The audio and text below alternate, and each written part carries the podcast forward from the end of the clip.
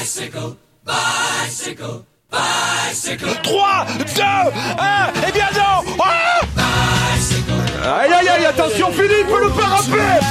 Ah, Christopher Froome qui n'a plus de vélo. Christopher Froome à pied De nouveau Pierre Roland, attaque de Pierre Roland encore une fois. Personne ne réagit. Guillaume, tu voulais nous parler précisément de Ethan Hayter, euh, le sprinter euh, britannique euh, de la Ineos, parce que voilà, il remporte deux étapes sur ce Tour de Grande-Bretagne, il remporte le maillot vert de meilleur sprinter, et franchement, on est parti pour assister à la naissance d'un grand sprinter dans les années à venir, franchement. Ouais, et puis même au-delà d'un grand sprinter, l'impression d'un grand coureur tout simplement, euh, d'un profil euh, peut-être euh, à la Van Aert ou à, à la Van Der.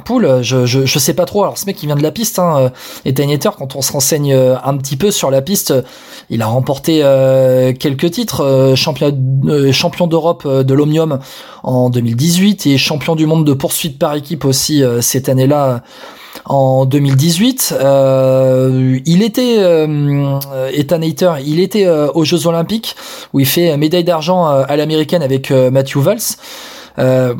Ouais, il vient de la piste et au final, il arrive sur la route. C'est un peu le, le, le profil Ineos, le profil Sky, si on peut aussi revenir aux années précédentes où des gars comme Thomas et, et étaient arrivés de est arrivé de, de la piste. Ethan Hayter, franchement, le Tour de Grande-Bretagne, c'est un peu la confirmation de tout ce qu'il a pu montrer avant sur ses deux victoires. Il en a une en ligne et une au contre-la-montre par équipe avec euh, bah, avec son équipe euh, Ineos. Et au final, tu regardes les, places. Alors t'enlèves le dernier sprint où une fois euh, qu'il voit Wout van Aert aller remporter l'étape et donc remporter le classement général, il se relève. Mais sinon, il fait top 6 sur toutes les étapes. Toutes les étapes. Ça arrive en boss, ça arrive au sprint.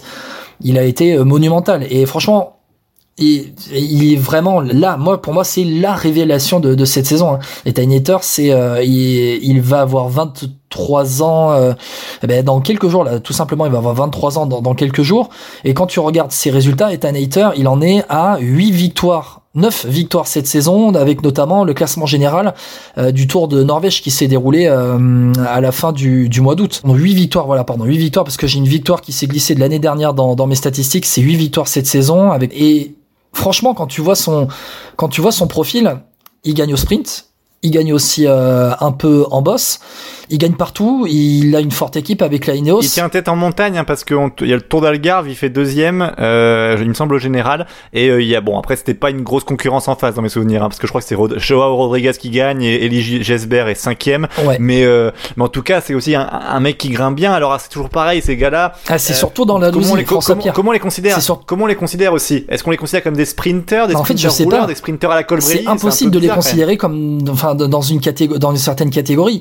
Et c'est un peu la révolution Van Aert et Van Der Poel qui a, encha- qui a entraîné ça, quoi. On peut inventer une catégorie Colbrelli. Je trouve que dans, dans, dans le style, je parle dans le style, grimpe Tu penses qu'il sera comme ça? bien, Bah, en fait, après, encore une fois, c'est par rapport à ses courses de cette année, mais dans le profil, moi, il me, je me fais, il me fait pencher vers Colbrelli plus que vers un Van Aert, par exemple. Eh ben, franchement, je suis pas aussi sûr que toi parce que je me remémore maintenant sa victoire au Tour d'Andalousie. Alors, je, je remets en contexte. Alcala, la Real, deuxième étape du Tour d'Andalousie, c'est une, une arrivée avec un dernier kilomètre où tu as des pourcentages à plus de 10%, c'est une arrivée en pavé en plus.